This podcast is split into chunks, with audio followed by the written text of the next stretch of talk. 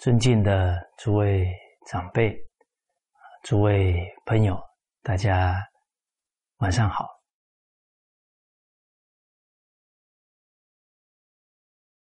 好，我们《了凡四训》的课程，好，今天呢，积善之方啊，就告一个段落，进入谦德之效。那积善之方啊，上一次啊，我们谈到的啊，行善的第九个纲领啊，敬重尊长。所以在家庭当中，父母长辈啊，在团体当中啊，领导啊，包含年长的同仁啊，我们都应该啊，恭敬。爱护，啊，而这一段教诲啊，后面有讲到，视君如天呢，古人格论，此等处最观应得，啊，其实每一个人每一天，啊，他能够恭敬长者，就积了很多的阴德。啊！但是，假如忽略了这个重要的处事态度，哦，做人的分寸的话，那可能一天呢就折了很多的福报。哦，所以切须啊谨慎自己的存心。啊，我们为人父母、为人长辈啊，都希望呢给。下一代一个好的榜样啊，积多一些阴德来庇荫子孙，绝不愿意啊啊祸延子孙的。但是，假如不明理啊，可能自己啊积的罪业啊都不知道了。哦，比方在很多啊生活的细节当中啊。这个敬重尊长啊，很容易忽略掉啊。像我们现在手机很发达，好，那发个短信给领导，哎，领导，我刚好，今天呢，表妹来了啊，下午呢带她出去走一走啊，所以下午不来了。啊，给你说一声，哦，哎，这个短信听起来好像没有错，但细细想想啊，这个不叫请假，这个叫打招呼。啊，自己已经决定的事情，然后给领导打个招呼，哦，那没有尊重领导。他处在一个团体当中啊，啊，他要安排事情，他要分配人力，啊，你根本没有事先预告啊，突然，哎，他今天早上本来要已经打算要安排哪些工作，啊，接到一封短信，哎，我表妹来了，下午我要请假了，不来了，啊，今天要请假不来了，啊，打个呃跟你说一声。所以，这个在心态当中，第一个，我们没有能体恤领导者他的立场啊；第二个呢，在心态当中啊，也不够恭敬啊。真的恭敬啊，所流露出来的言语啊，应该是啊，我表妹来了，不知道下午工作忙不忙，方不方便我请假。啊，假如不行，哎，那我再再做安排，啊，这样才是一种对领导者的尊重，哦。所以，假如好几个同仁都是先决定了才告诉领导，那我看这个领导一个头都两个大了，啊，白头发会长得特别快，这个突发事件很多啊。难以应付了。哦，好，呃，所以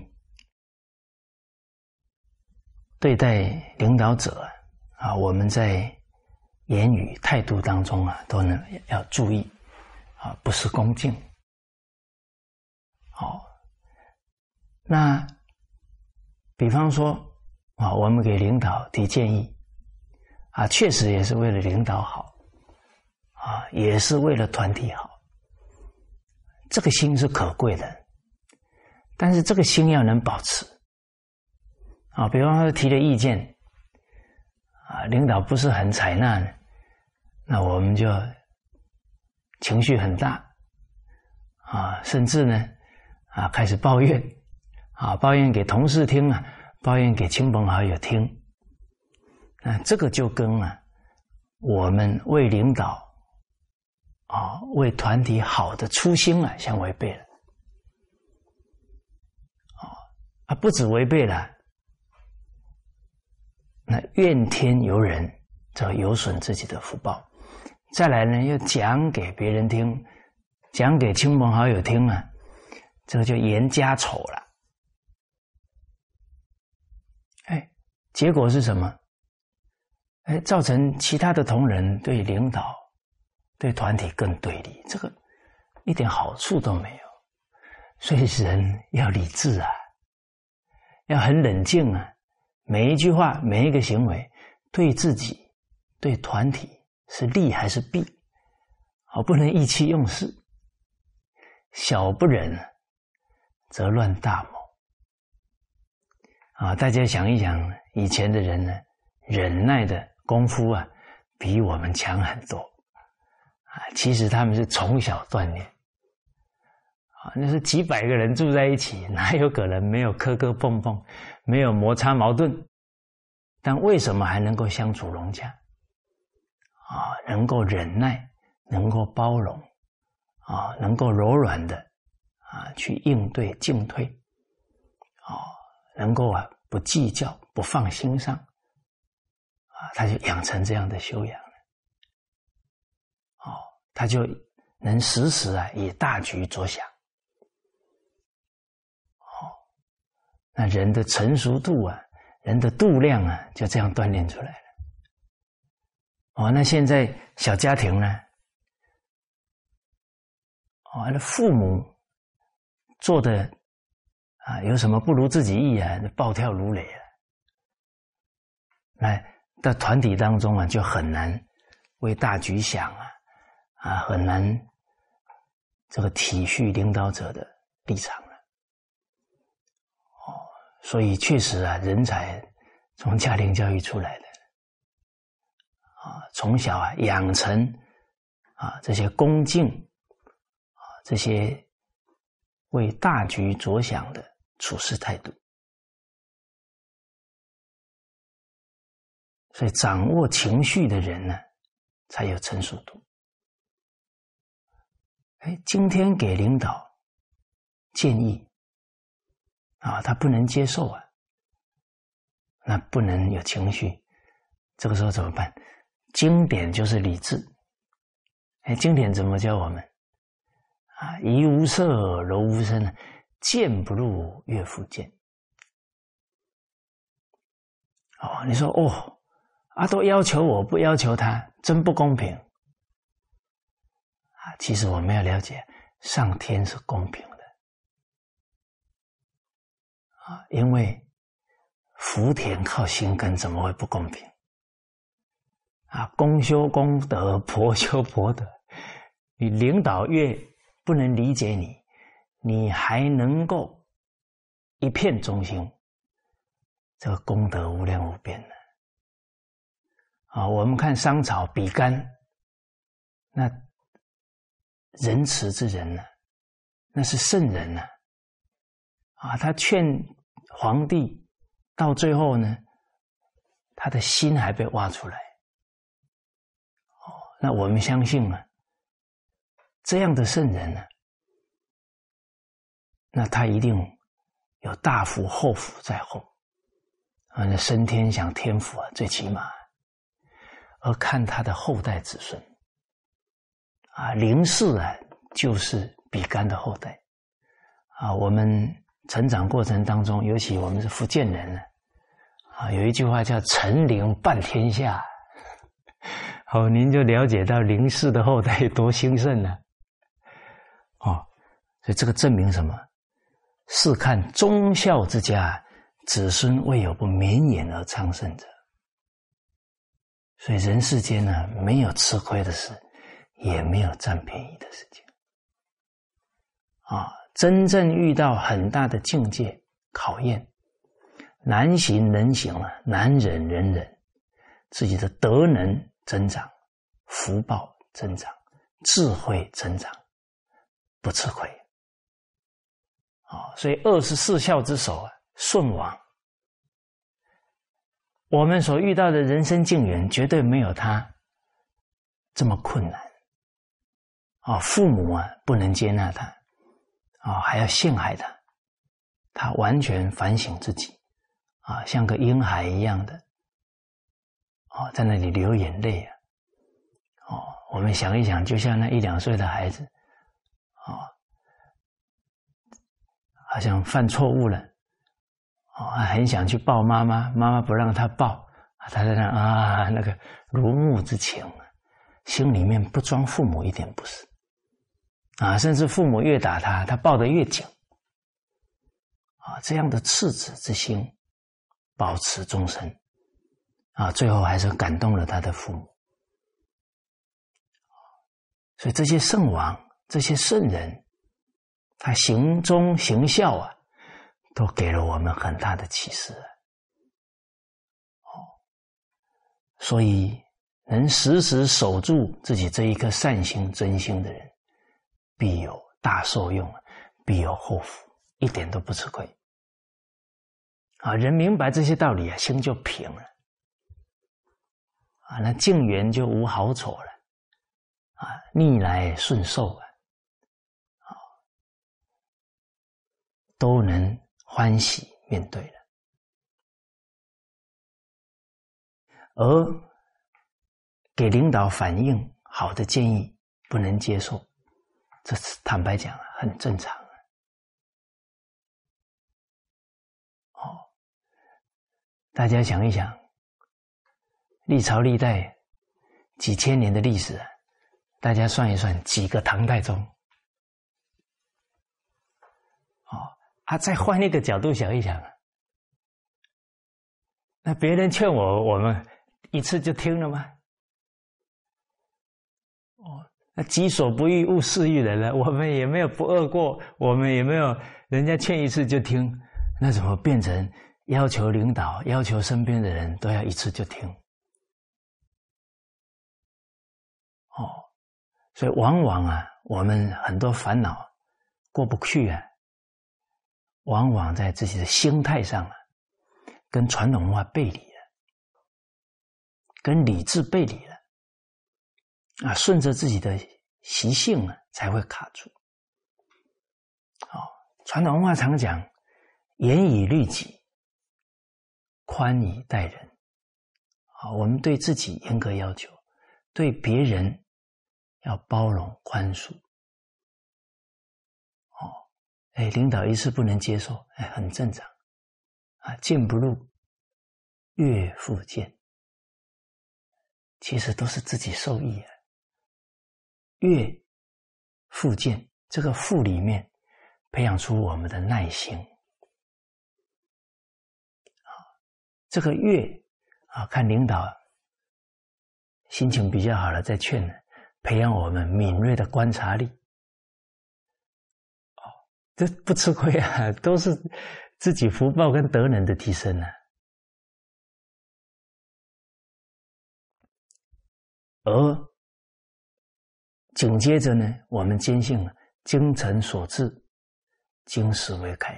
在现在这个时代啊，人念念为对方想啊，不容易。好，我们想一想啊，假如你这一辈子遇到的人当中，有一个人念念都是为你着想，我相信啊，你有一天真正明白了，你会非常感动啊，你会非常珍惜他哦因为人的心啊都是肉长的，他是有感觉的啊。他一时间的不理解，那很正常啊。等到他理解了，他会非常感动啊，他会珍惜这一段难得的姻缘哦。所以俗话讲：“精诚所至，金石为开。”而这个领导，我们建议了啊，好的建议了，建议完呢，也要放下，自己心里不要有挂碍。建议是我的本分，决策是领导的本分。啊，假如决策不顺我的意思，我很生气了，那我们也抢了他的职权呢。啊，君子思不出其位。我的本分尽好了，我心安理得了，啊！假如领导没照我的我建议的去做，我就很生气了，那变成我们的控制的念头了，占有的念头，甚至于变成对立了，啊，跟领导对立起来了，怎么看他都怎么不顺眼了，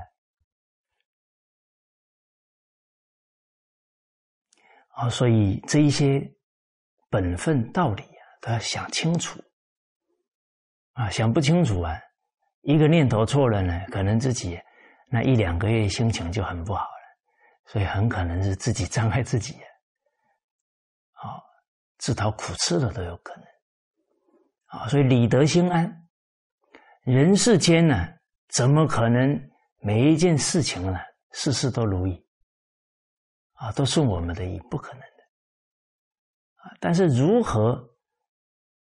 在人生不如意事常八九当中，又能够理得心安，就是很明白自己的本分跟处事的分寸，啊，尽本分了就放下了，别挂碍。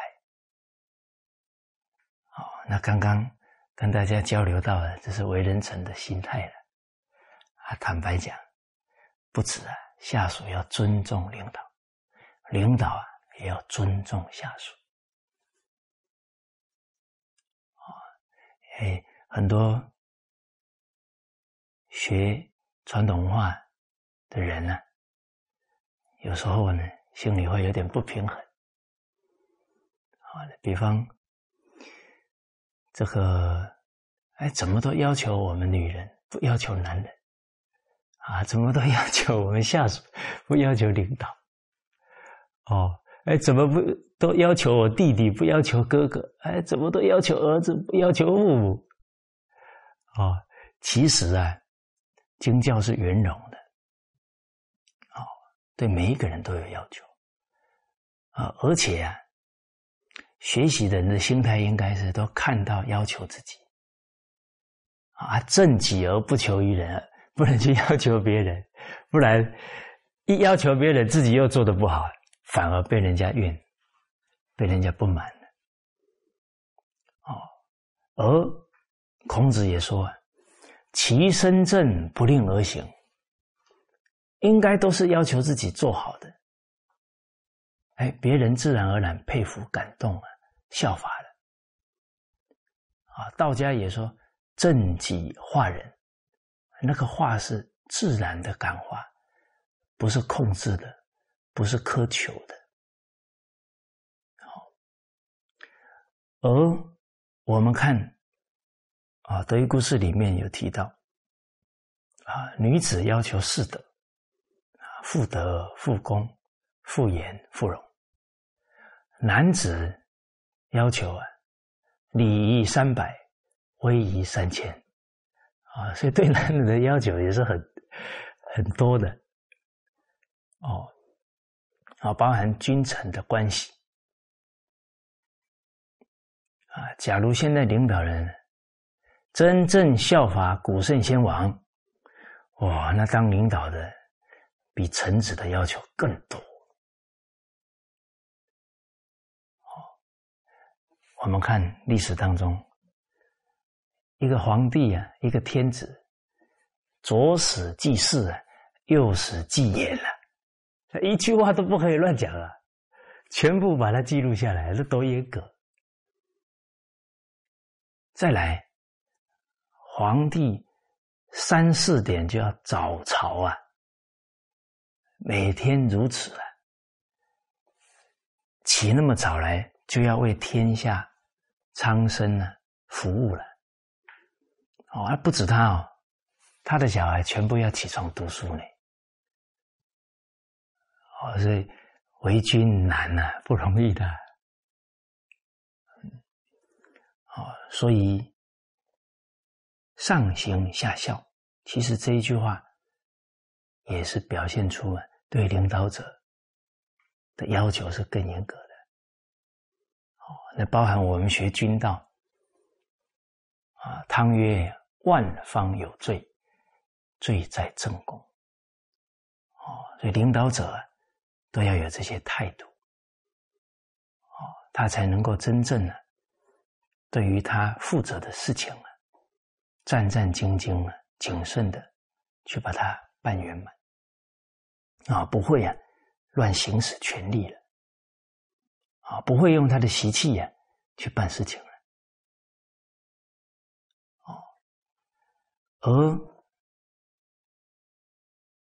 在这个时代啊，我们去要求指责他人呢，实实在在讲呢，是我们不够厚道，太苛刻。为什么呢？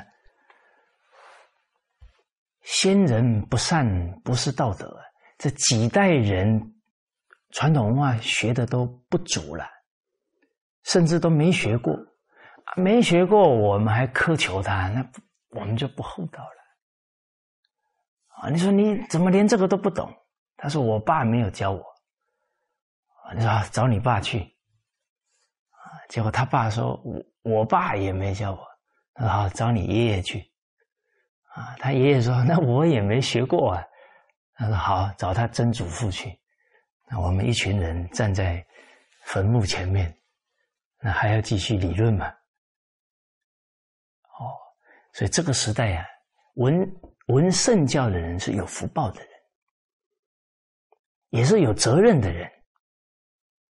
啊，珍惜这个福报啊，去造福更多身边的人，让他们闻圣教，啊，让我们整个民族啊，因为没有学圣教的这些种种家庭社会的悲哀，从我们止住了。不要再继续恶化了，啊！不要再让老祖先呢流眼泪了，啊啊！赶紧啊，把他们的教诲呢，当至宝一样的来爱惜、来深入，就对了。而孟子说道：“爱人者，人恒爱之；敬人者，人恒敬之。”所以。领导者应该敬重底下的人啊，这个在《中庸》里面就讲到啊，治理天下国家呢有九个重要的纲领啊，其中我们看到敬大臣、体群臣啊，子庶民、来百官、罗远人、怀诸侯，你看整个做法里。都是爱，都是恭敬的，都是爱敬存心的。哦，当下属给我们提建议，对不对啊？还暂且不论。啊，他那一份爱护自己、爱护团体的心啊，那可就非常珍贵了。首先要肯定他的忠心，哦，那俗话讲“士为知己者死”啊，哦，你那么能够体谅他的忠心啊，那这个君臣呢就交心了，哦，就一体了，就一心了，为团体、为国家社会谋福了。哦，这第一个要肯定他的忠心，再来呢？下属提建议啊，决定是大好事。首先，他提的对啊，我没犯错了，团体没损失了，感谢他。哎，第二，他提的意见对，哎，我的想法也没有错，那两个人合起来，几个人合起来，集思广益，不做得更圆满，没有坏处。哦，那对一个领导者自身又养成广纳雅言的修养。所以，一个团体、一个朝代要兴盛，决定有一个气象，有一个征兆，就是领导人谦虚受见，决定是兴旺的征兆。领导人不能接受劝谏，决定是衰败的征兆。这个在历史当中代代都是如此。啊，所以《群书治要》里面讲啊，汤武以恶恶而昌。节奏以为为而亡，商汤武王为什么兴盛？他底下的臣子为了国家谋福祉，可以正直的把问题提出来。那商汤也都能包容，也不会觉得他们不给他面子，所以昌盛了。啊，桀纣啊，夏桀、商纣啊，夏朝跟商朝末代的天子。为为而亡，底下的人都不敢讲，讲的人都被他杀了，这最后就是亡国的命运了。所以下属劝都是好，哎，劝对了，我们不犯错，哎，角度对了，我们也没错，大家集思广益。再来，他真的看法错了。也是好事啊，因为他提出来，我们才知道哦，他考虑哪一些是需要给他提醒引导，那不就借这个事情，你就在栽培自己的下属。其实，一个领导人，他最大的价值在哪？不在他做了很多事这个表象而已啊。在他，在这一个位置当中，培养出了几个像他这样的人才，这是对团体长远的贡献。哦，所以俗话讲，“不孝有三呢，无后为大。”一个当父母的人，哎，他这一生啊，社会地位啊，工业啊，挺辉煌的。结果下一代没教好，败家了，他的成就不止等于零啊，还可能是负数啊，把几代家族留下来的全败掉都有可能。那他几十年来那个身份地位，很可能还变成人家的笑话。所以家庭跟团体最重要的一件事，培养下一代。培养接班人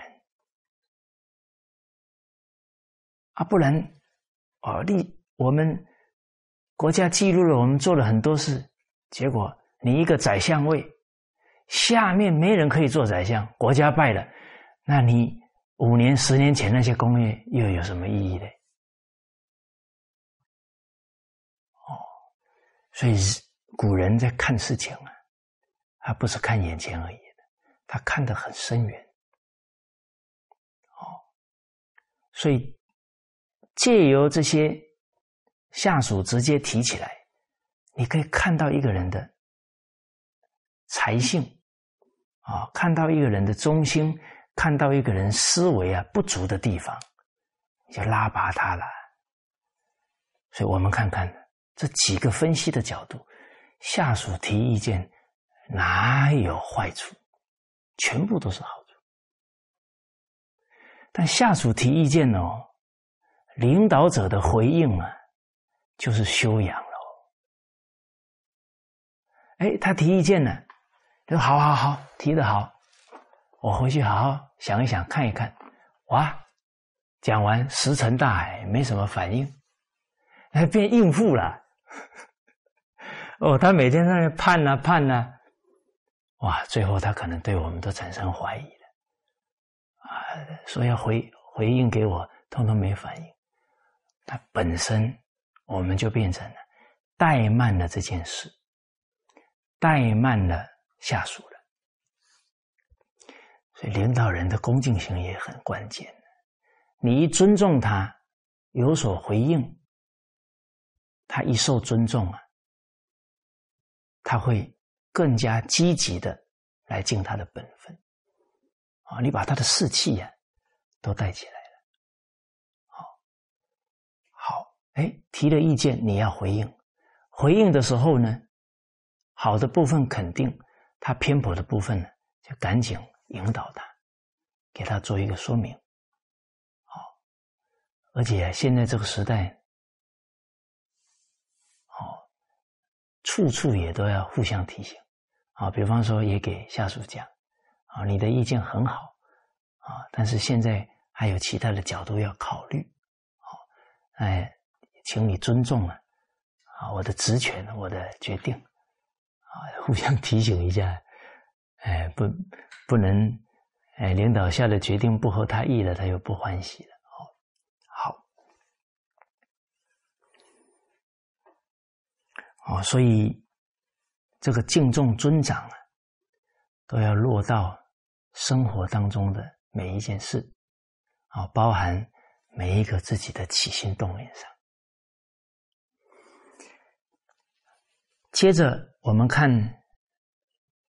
积善的第十个纲领，好，何谓爱惜物命？啊，这个爱惜物命，我们就了解到，一个人的福啊，由心根的话呢，爱惜物命，它就包含了这个悲田，也包含敬田。啊，福田大分三个，爱就是慈悲悲田，喜他珍惜了，他不会糟蹋了，这个也是恭敬，对一切人事物的恭敬，尤其对物品节俭呢，不糟蹋，这个是敬田。啊，其实也是有恩田，哦，因为他很珍惜啊。那个就是一个知恩报恩啊，就好像父母兄弟姐妹送我们的东西，我们非常感念这个恩德啊，所以爱惜物命啊，就是跟整个福田非常相应的一个处事态度。接着经文讲啊，凡人之所以为人者，唯此恻隐之心而已。人。与这个所有啊生灵动物啊比较差异的地方啊，就是人比较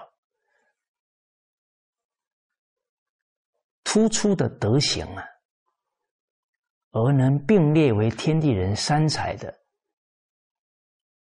这个关键呢，就在于啊恻隐之心而已。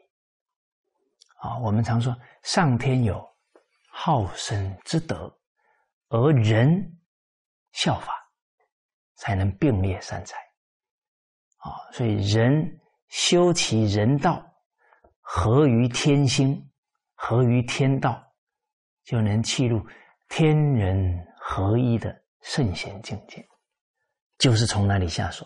从爱惜物命啊，培养恻隐之心。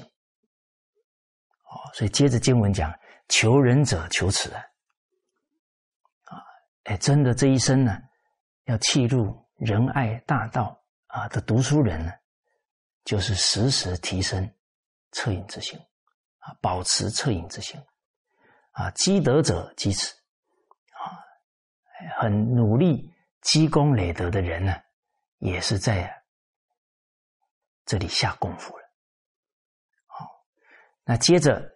具体，从经文当中啊讲到，说周礼孟春之月，牺牲无用聘。在十三经当中呢，谈礼的部分呢有三经啊，周礼、仪礼还有礼记啊，周礼啊是全世界最完备啊、最有智慧的宪法。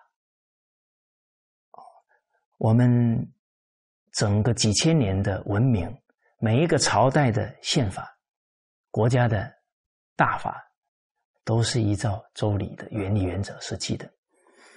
里面就讲到呢，孟春之月，孟春是阴历啊正月。叫孟春啊，像兄弟排位置啊，大哥用孟字啊，孟仲叔啊，这个是啊，或者孟孙、叔孙、季孙啊，这个都是以辈分来排的啊。孟叔季啊，这个就是先后的辈分。啊，那孟是排第一啊，所以阴历正月。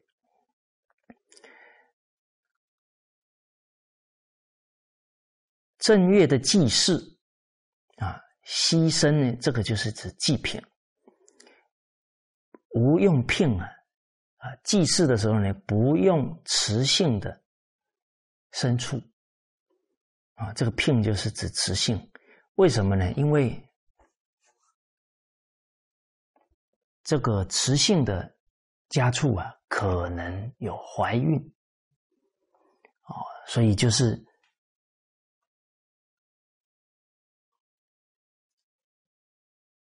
怜悯啊，他可能啊怀孕了，哎，你一个雌性的母亲怀孕了，它可能里面还有三个生命、五个生命啊，都说不定哦。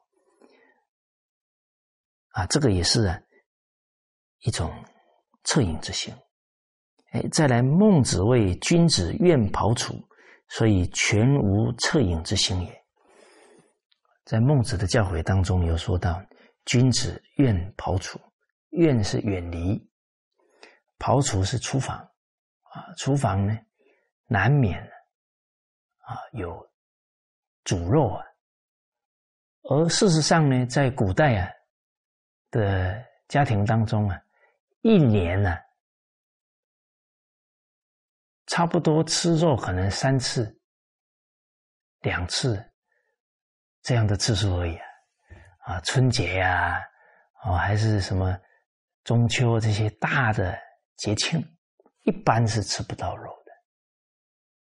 那不像我们现在餐餐都有很多肉食可以吃啊。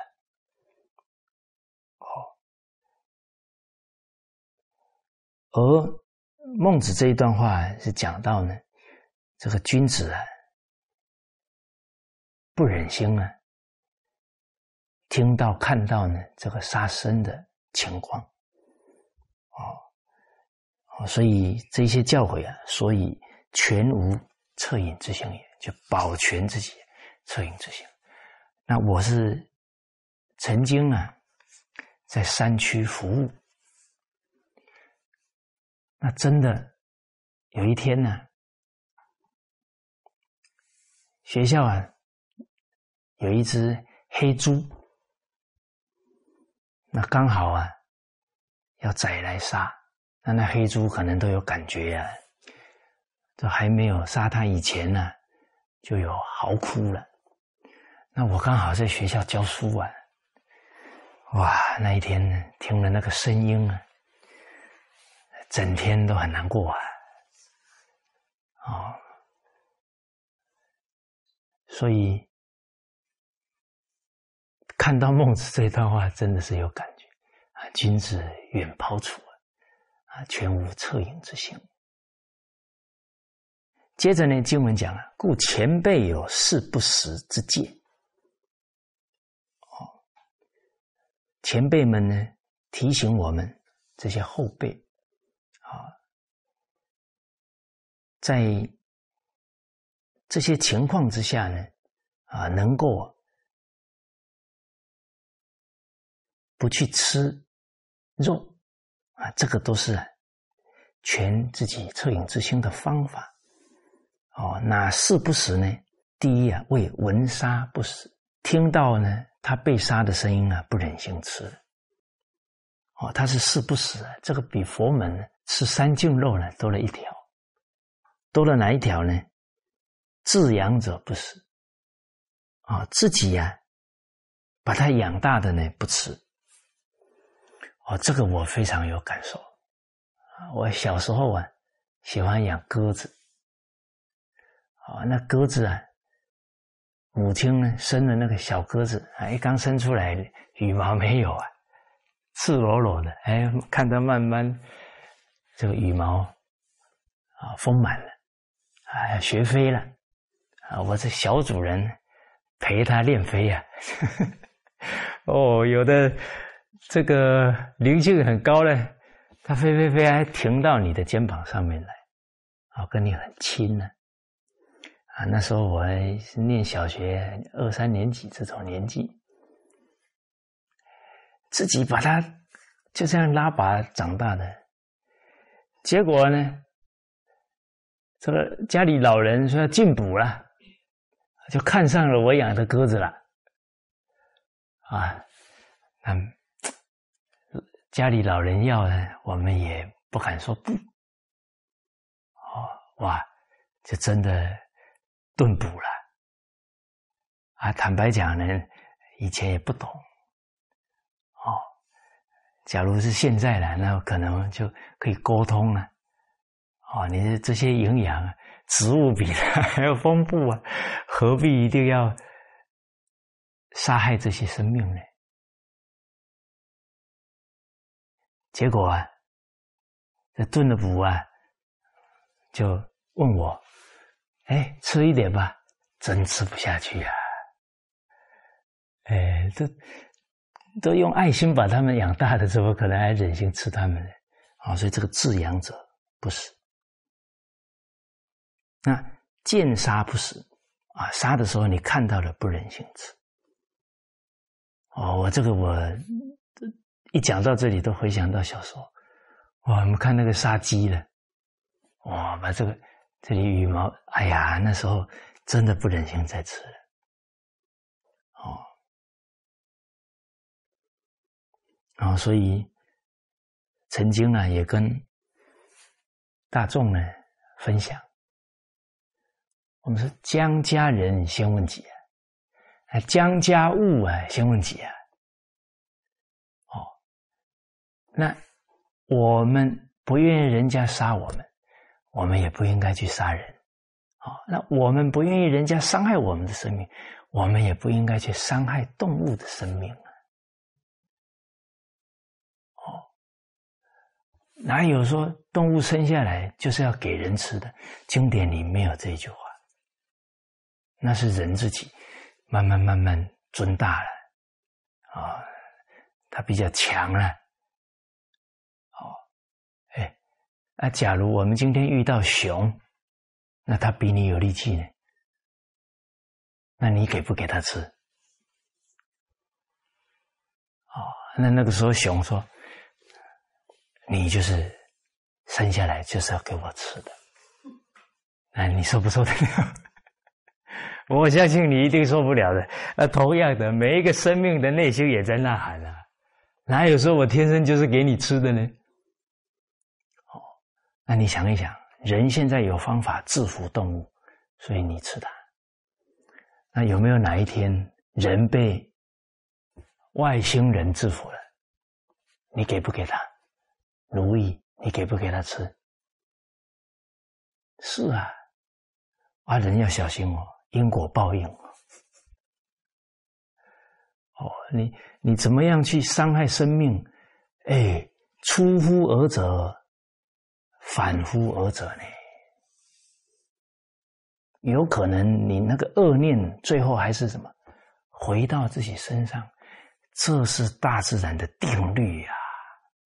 所以爱护生命的人就是爱护自己呀。为什么？长养你的慈悲心啊，你的德行、你的福报都在增长。你今天杀害生命呢，福报跟德行都在下降。所以，真的爱人、爱生命，就是爱自己。这个宇宙就像一个圆一样啊，你好的意念出去了，好的言行出去，最后得利益的还是自己。所以世间为什么这么多的战争？战争是结果啊，原因是什么？就是杀生啊！啊，这个理啊，在佛门讲的彻底啊，没有把这些根本原因找到，所有这些恶的结果啊，很难改善的。啊，所以佛门说：“欲知世上刀兵劫，但听屠门夜半声。”为什么这么多战争？因为每一天杀害生命太多，这些生命都有灵性啊，他会积怨呢。等因缘成熟了，他要报复啊。啊，所以这些道理都明白的人呢，广结善缘，不止对人广结善缘，对生命广结善缘。啊，所以民国初年呢，啊，李叔同先生。啊，他出家之后，法号啊上弘下依法师啊，弘一大师啊，他让他的学生丰子恺画了护身画集啊，那都是很可贵的教化。好，哦，所以我们看到事不死啊，闻杀不死，见杀不死，自养者不死，再来呢，专为我杀者。不死，生命啊，就因为要给我吃才杀他，那尽量避免。好，而我们呢，不止啊，不愿意啊，禁止去杀生呢，我们更积极的放生。啊，在历史当中就有记载，啊，汉朝。杨宝啊，他有一天遇到一只鸟受伤很严重，他非常有爱心啊，把它照顾好，啊，把它救活了，啊啊，后来啊飞走了。之后呢，他做梦，梦到这个鸟啊悬了四个非常洁白的玉环，在他的梦中送给他，啊，洁白啊。代表清廉，所以杨宝的孩子、子孙四代都是清官，而且都做到皇帝的老师，这已经是人臣当中啊最显贵的了。啊，叫四代三公。啊，他的后代杨震、杨炳、杨赐、杨彪啊。四代三公，跟什么？跟他祖上爱惜物命、放生有关。哦，所以人家明白哦，爱护生命啊，对后世的福报这么大，谁不愿意做呢？哦，包含晋朝，哦，在《晋书》啊第八十一卷里面。讲到，有一个将军叫毛宝，刚好在武汉的时候，在路上呢看到一只啊白龟，哦，白色的乌龟很少见的，才四五寸大而已，很小啊。那在被贩卖啊，可能就是被屠杀了啊。他不忍心啊，啊，把它买来放生了。结果后来他这个军队啊，遇到一次战役呢，六千人呢都溺死，啊，被逼到呢都陷到水里去啊，六千个人溺死了。结果他逃过一劫，因为在水中啊，突然被一只乌龟救了，啊，是白龟啊，而且是六五六尺大了。那多年以后啊，这只白龟长大来报恩。有时候我们看到这个历史，非常惊讶。惊讶在哪呢？这个天地这么大了，这只白龟有装导航系统吗？是不是？他他怎么能找到呢？他怎么能感受到救他的人有生命危险？所以古圣先贤记录了一个真相啊：众生与我皆一体，不然讲不通。一体是什么？就像这个身体，你头痛了，全身都知道。啊，哪有说头痛只有头不知道，底下都 不是这样的。甚至于你一根头发拉，你全身都痛。一根头发多小啊？为什么全身感觉到一体？哦，所以念念想报恩。啊，万物又是一体，它当然有感。不止啊，善有感应啊，恶有感应。啊，大陆前不久发生一件事啊，啊，有一个人呢建议他的朋友啊去吃啊老鹰的小孩的肉，说可以治病。哦，所以现在人哦乱建议啊，结果啊，真的把老鹰的孩子杀害。那一只老鹰啊，一定是肝肠寸断了，自己的孩子死去了，要报仇啊！不止抓那个吃的人，那个建议的人呢，也被抓的这个头部啊，都破皮了，那太太恨了。一抓都把他的肉给抓起来，结果这个出主意的人呢，自己讲的：“我出主意的时候，老鹰怎么会知道？可是他为什么这么恨我，这么一一直要攻击我？还是有感应啊！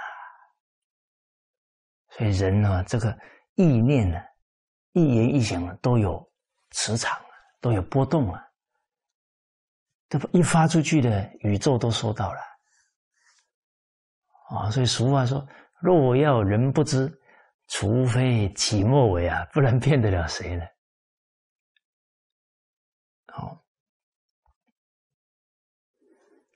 好，所以人不杀害生命，念念呢仁慈存心，随缘尽力啊去爱护生命，千祥云集呀。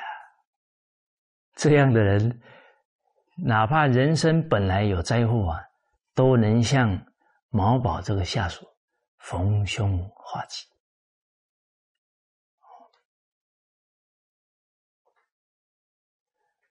啊，我自己有一个经验呢，我第一次放生，哇，当时我整个头皮发麻，哎，我还问旁边的。一起去的朋友，哎，你的头会不会麻？哎，他莫名其妙，那头会麻。我问了好几个，他们都莫名其妙。啊，我就想，是不是今天太阳太大了？啊，后来随着呢深入啊传统文化这个经典，才知道啊，这是祖先呢，啊，这些圣贤人呢，在护佑我，在提醒我啊。他知道啊，我的本来就是短命，那放生呢是无微不施啊，才能得健康长寿。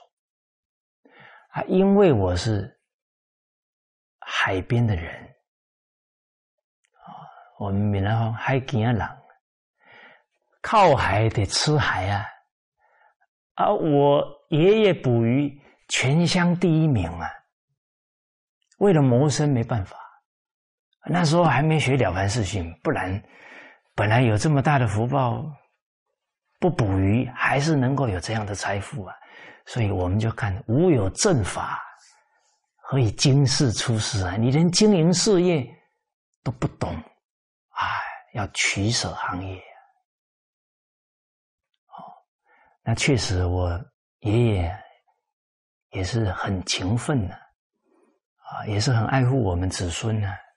到我这一辈，全部都是大学毕业，哎呀，还出了两个博士来，所以我们是很感念爷爷。但是毕竟捕鱼第一名啊，那捕起来的鱼，可能用算盘都不好算呐。啊，我又是长孙呐，长曾孙呐。哦，那承担整个家庭啊，啊，这一个所做的这个罪业，那我当然要多承担一点。啊，所以坦白讲，我是短命了。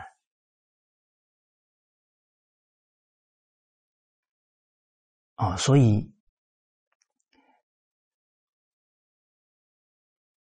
上天慈悲啊，祖宗圣贤保佑啊，就提醒我，这个孩子早就该干这个事情了，怎么现在才干呢？哦，所以后来明白了，哦，那就开始不能吃众生肉啊，那紧接着呢，啊，有机缘呢，啊，有。随缘去放生，就对了。嗯，好，好，所以虽然呢，现在身体比较苗条一点，啊，但是精神状况啊，比当十年前的时候还稳定。我十年前那时候开车都要开到睡着了，哦，真的是险象环生。哦，接着呢，经文讲到，学者未能断漏，还不能马上啊啊把这个饮食习惯去除，皆当从此戒之啊，先从啊食不食开始啊。古人很厚道，很柔软啊，不强迫人，让人呢循序渐进的啊来调整啊，渐渐增进。啊，这个恻隐之心啊，不断能提起来啊。当然，具体来讲呢，哎，这个肉啊，越吃越少啊。本来是三道，哎，两道啊，一道啊，啊，偶尔吃吃啊，这个慢慢慢慢的，渐渐增进啊，这慈心欲长。其实想一想啊，为什么要吃肉？为了健康，那应该。更不要吃肉了啊！尤其现在肉食里面呢，荷尔蒙、抗生素啊这些化学物质更多，更对健康更没有益益处了！所以不特杀生当戒啊，不止呢这个伤害生命啊来吃它的肉，应该要慢慢戒除、减少。蠢动寒灵，皆为物命。这个蠢动寒灵啊，啊，就一般啊，这些鸢飞卵动的昆虫啊，小生命啊，啊，他们都是有灵灵知的，都有感觉啊。所以俗话讲，蚂蚁都珍惜生命啊，它那么小。他还是贪生怕死，很很爱惜他的命的，哦，所以皆为物命啊，都是一条命啊，哦，在历史当中有啊，有一个人呢，他做酒，那常常这个苍蝇啊，不小心飞进来，很可能就溺死了，啊，他很有耐性啊，把这苍蝇救出来。哦突然有一天呢，他被人家陷害判死刑，结果这个官员呢，每一次要写最后的判决，一堆苍蝇就飞过来，哦，他没有办法写，好几好几次要写都写不写不了，啊，古代的这官员呢，都读圣贤书的，他就觉得其中啊必有缘故了，啊，他就重审。最后就还这个人清白，所以爱护苍蝇，最后救了自己一条命。哦，哦，所以这个确实啊，行善呢，真的能逢凶化吉。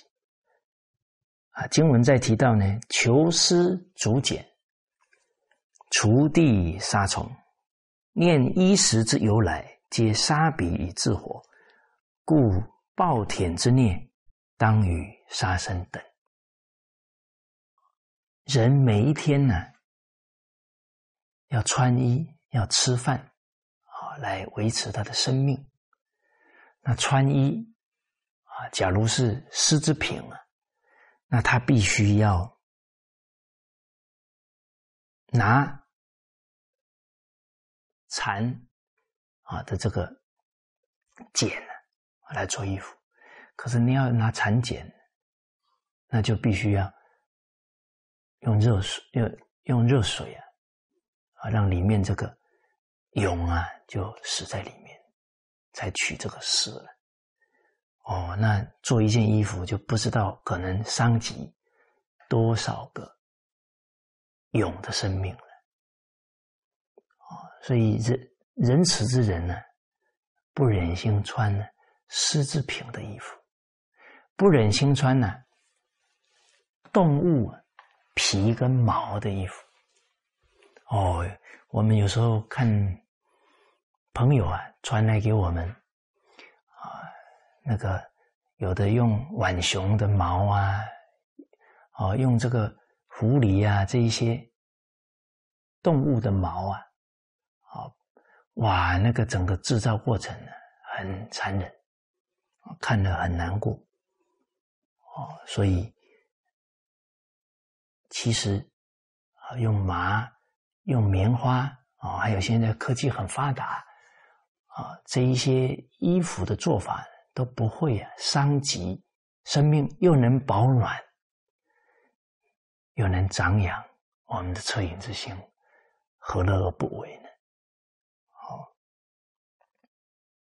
接着每天要吃啊，食物怎么来呢？锄地杀虫。啊，它在整个种植啊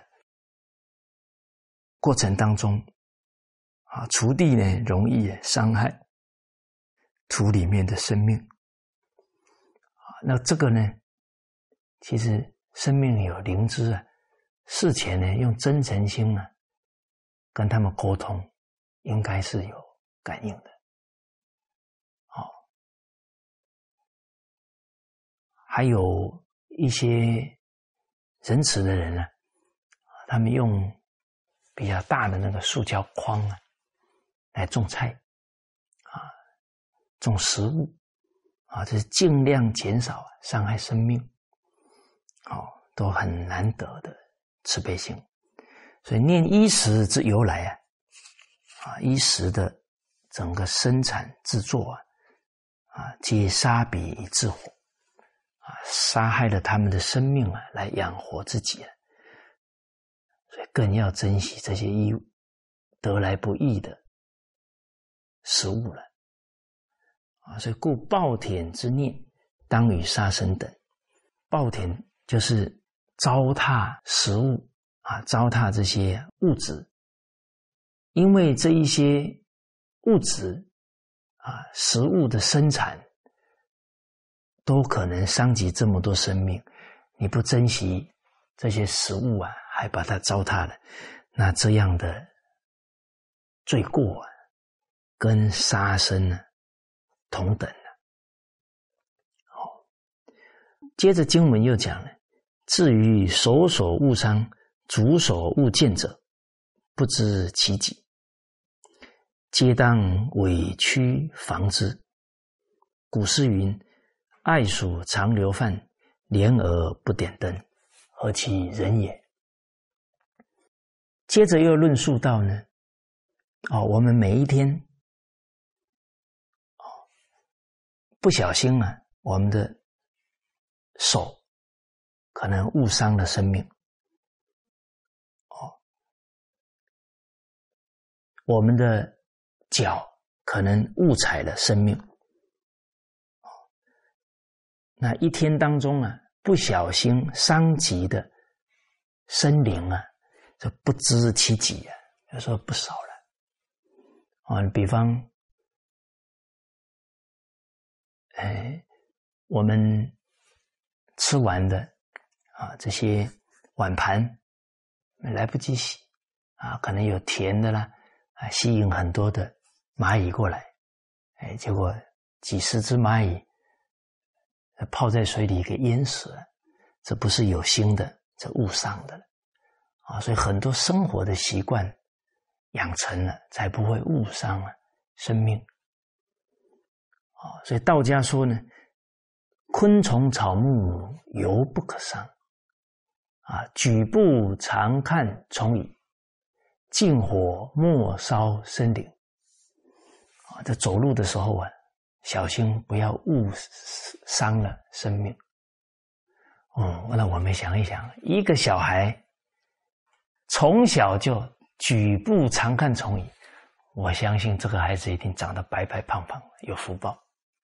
他念念都存仁慈心，怎么会没有福报？所以现在的父母啊，就担心孩子以后没工作。啊，没有前途，没有财富，那个叫啊杞人忧天呐，干着急。那福报是修来的吗？从哪里修？从心地修啊。他能力行了凡四训讲的爱惜物命，你根本就不需要去担心他的未来有没有福报。所以人不明理啊，白操了多少心都不知道，真冤枉。啊，操到最后呢，伤害自己的身心，然后下一代也变得很容易操心，就不快乐了。哦，所以能明理的人呢，心才能安，啊，才能够改造自己的命运呢，做自己命运的主人。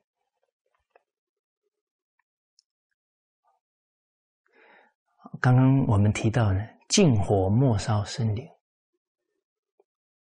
我们现在看到很多国家的森林起火，啊，有一些确实是人不小心啊，抽烟的啦，或者点火了，最后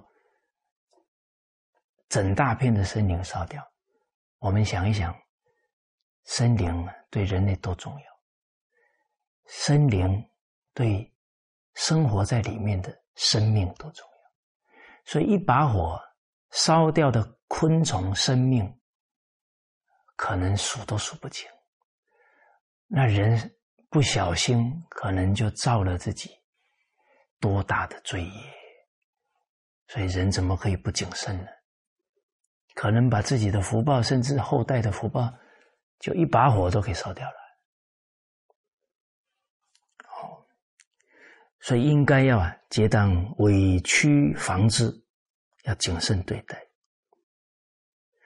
而我们说，少成若天性，习惯成自然。这种爱护生命、谨慎的态度，从小培养。那佛门呢？啊，对于这个出家的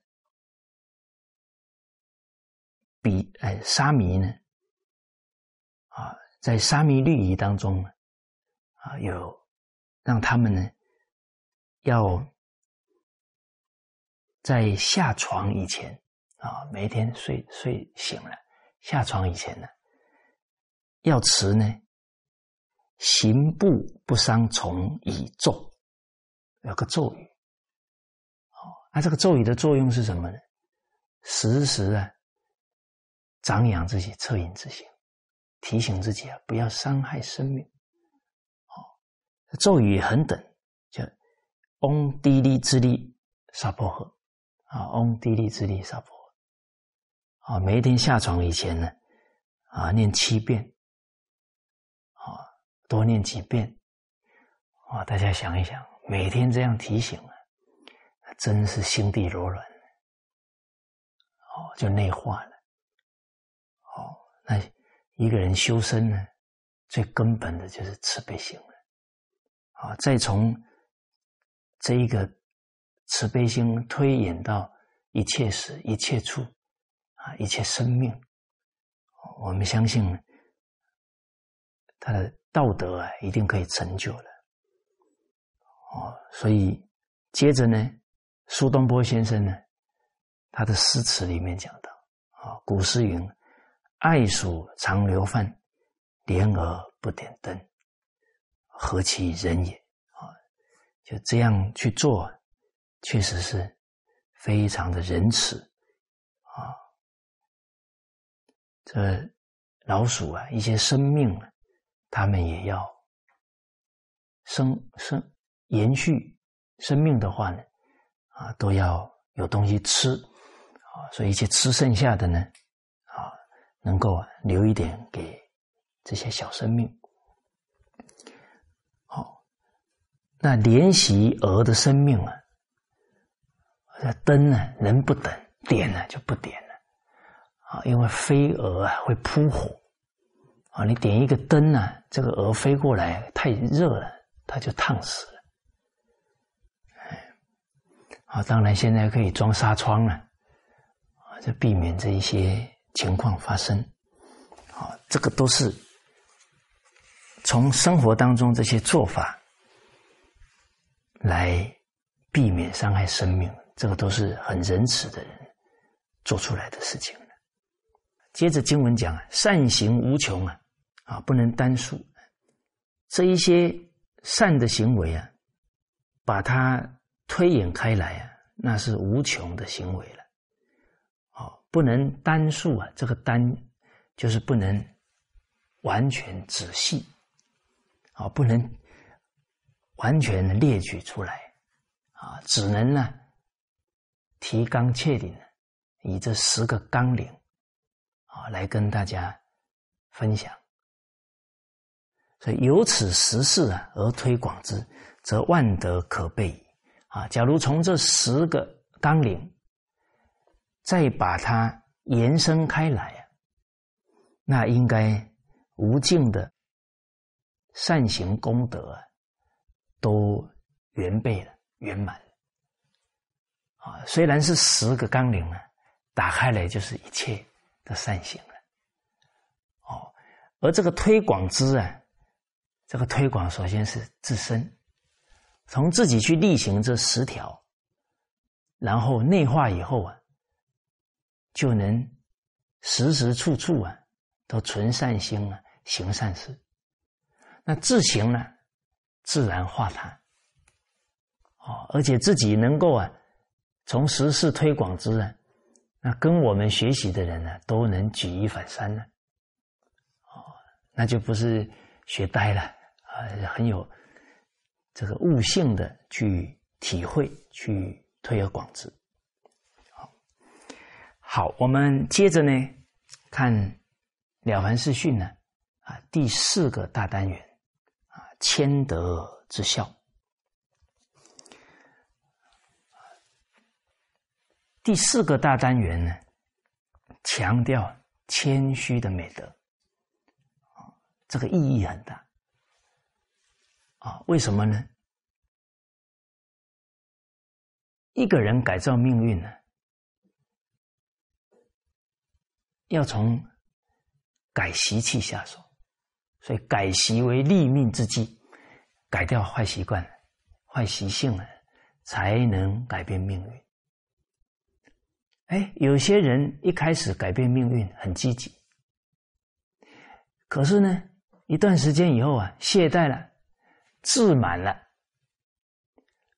哦，那《礼记》啊，曲礼一开始，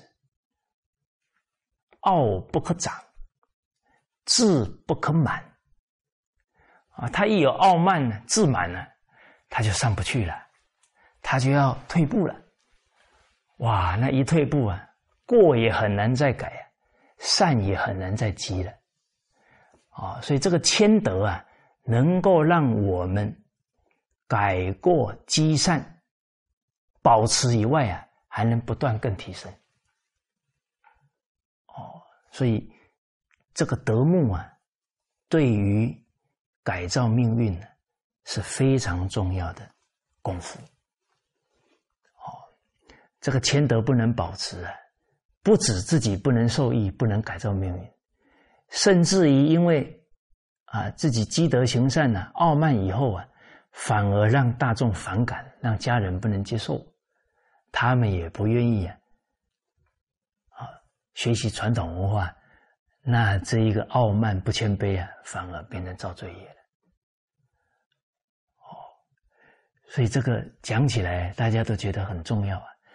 但是要高度警觉呀，才能谦卑不傲慢。啊，这个在魏大人呢写给唐太宗的《谏太宗实事书》里面就有提到了。啊，结成则胡越为一体啊，傲物则骨肉为行路。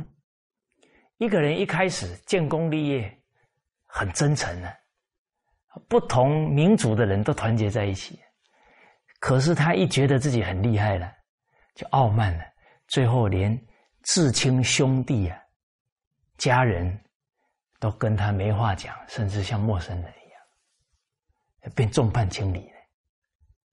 哦，所以魏大人在他的劝谏当中啊，有一个非常重要的提醒，其实不止提醒唐太宗，提醒我们每个人呢。啊，叫米不有出啊，显克有终。啊，很多人都有好的开始，都挺积极，积德行善，但很少看到什么终身保持善始善终。而这个要善终，要保持啊，没有谦德办不到了。哦，所以我们看了凡先生啊，这个。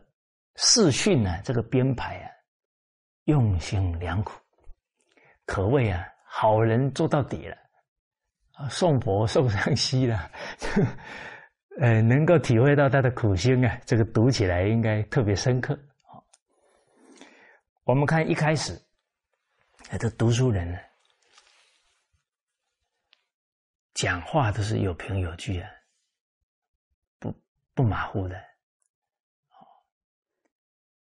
易曰啊，《易经》的教诲啊，天道亏盈而益谦，地道变盈而流谦，鬼神害盈而福谦，人道恶盈而好谦。啊，是故谦字一卦，六爻皆吉。其实坦白讲呢，以前的人呢，他心比较静。哦，你说像农夫啊，每天呢，他欲望很少，他生活很有规律，他的身体健康，而因为呢，他很单纯呢，他也会从每一天发生的事啊，他会有所感悟人生的道理，啊，比方说他一定了解种瓜得瓜，种豆得豆。哦啊，人只要单纯、心地清净，很可能每一天发生的事啊，都能让我们长智慧。我们古人这个《易经》从哪里来？仰观天文，俯察地理，那不都是从整个万物当中得到人生的启示？所以静的人每天都有悟处，浮躁的人呢，每天不止没有悟处，还一堆烦恼。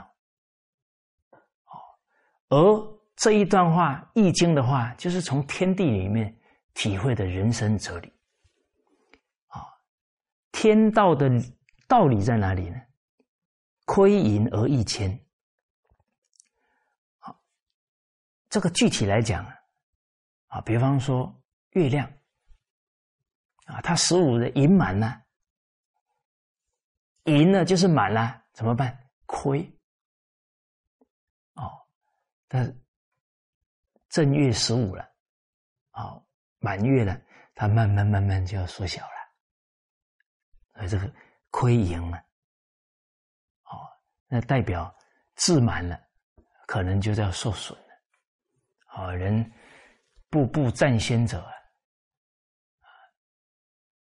必有人以错之啊，啊，步步占先者必有人以己之，事事争胜者必有人以错之。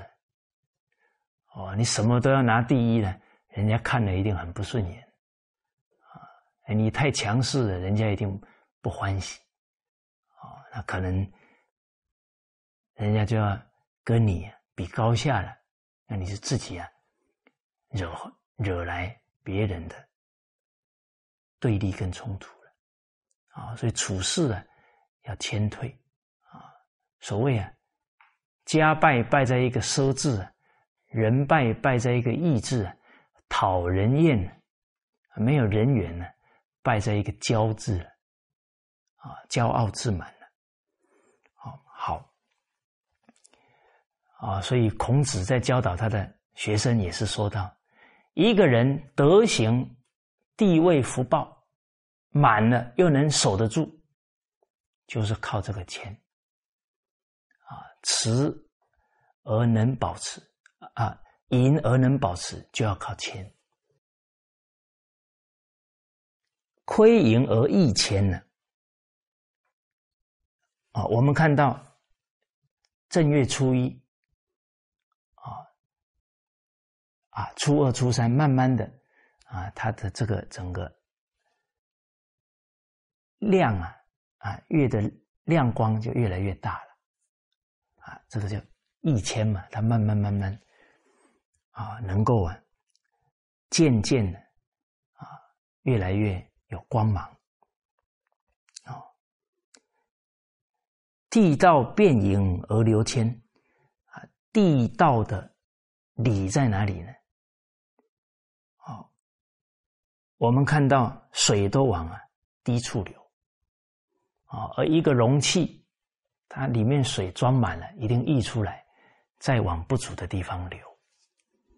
啊，所以变盈啊，满的就流出来了，流到哪里呢？流到低处啊，所以低处有道啊，低处就受益了，所以流谦。接着呢，鬼神害盈而伏谦，这天地鬼神呢？看到这个骄傲自满的人呢，啊，就很讨厌，啊，跟他开玩笑，啊，啊，所以人假如突然觉得好像很多事不顺利了，哎呀，最近怎么好像这么倒霉呢？哎呀，刚好读到这一句，哎呀，是不是我太傲慢，哦，惹惹了人呢，惹了天地鬼神不欢喜啊，讨厌我们了，这个可以反省一下。而福谦啊，这个福就是冥冥当中、暗中啊保佑、庇应，哎，这个谦虚的人，好，人道物盈而好谦啊，在人道当中啊，人与人相处之理啊，必然是呢讨厌那个。自满傲慢的人，然后喜欢呢敬重谦虚的人。那谦虚的人让人如沐春风啊，一定交到很多好朋友啊。谦虚的人呢，给人家有面脸面，不给人家难堪。傲慢的人那个话就让人家很难忍受，站在他旁边哦，哇，觉得无地自容了。好。所以是故千之一卦呢，六爻皆吉啊。六十四卦呢，每一卦呢，在六爻当中啊，吉凶相参啊，有的吉多，有的凶多，只有一卦是全吉，就是谦啊。谦是第三卦啊，我们从这个卦象就感觉到他的精神啊，地在上，山在下。啊，谁都知道啊，山一定比地高，可是他既有这么高的智慧德能，他还能屈的比地还低，这就代表他的谦卑了。哦，我们看圣人都谦虚，哦，在古圣先王当中啊，表现的淋漓尽致。哦，我们看舜。舜王是圣人，但他很谦退啊，都请下属啊要给他劝谏。哦，好，接着再引《书经》上讲的啊，这是全世界最早也是最精辟的政治哲学啊，一本对政治啊高度智慧的经典。说到呢。自满傲慢呢，一定招来损害啊，招来祸患。谦虚啊，必然招来益处。啊，这个从历史当中都看得非常明显。我们看开国的帝王，他谦虚，很多人帮助他。啊，汉朝还没有得天下，楚汉相争非常明显。项羽很傲慢，所以他的人全跑到刘邦那里去了。啊，本来他有足够的福报跟力人力啊。一定是他得天下，最后整个局势大逆转，因为他满招损。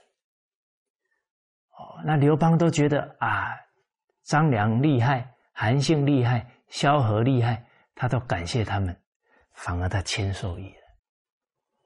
哦，所以历史是一面人生的镜子啊，给我们很多益处。而孟子也说啊，得道者多助啊。失道者寡助，啊，寡助之志啊，轻弃叛之。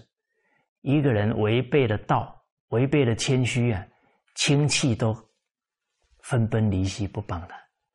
啊，得道者啊，多助呢，天下人都来帮助他。啊，这孟子这些话都很很可贵啊，天下人都会。欢喜顺从他好的志愿啊，好的指导啊，跟他同心啊，给世界谋福利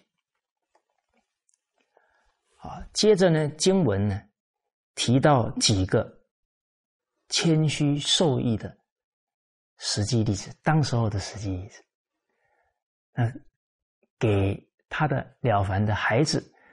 还有当时候所有的人呢，高度的信心，这些人你们都认识哦。好，那我们下一节课再就这些例子跟大家再来做交流。这一节课先跟大家分享到这里，好，谢谢大家。